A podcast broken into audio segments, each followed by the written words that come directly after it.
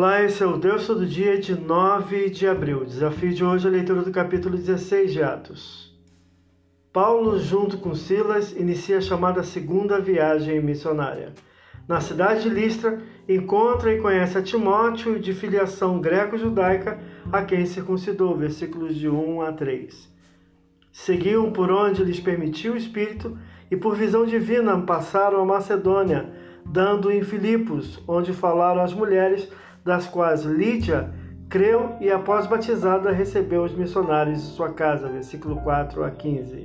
Ali libertaram a jovem possessa, sendo detidos, açoitados e lançados no cárcere, onde louvaram a Deus na madrugada. Versículo 16 a 25. Libertados das algemas e do tronco por operação divina, foram cuidados pelo carcereiro, agora salvo com sua família, após que foram soltos e dali partiram. Versículo 26 a 40.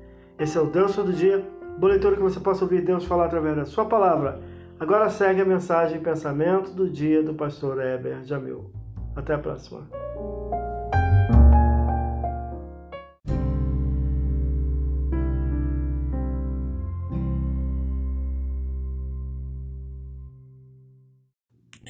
Pensamento do dia. Há quem pense que quando praqueja fala ao ar pensa que são palavras soltas, mas elas chegam a Deus que vê seu coração. A murmuração é um pecado contra Deus, pecado de ingratidão. Pastor Heber Jamil, que Deus te abençoe.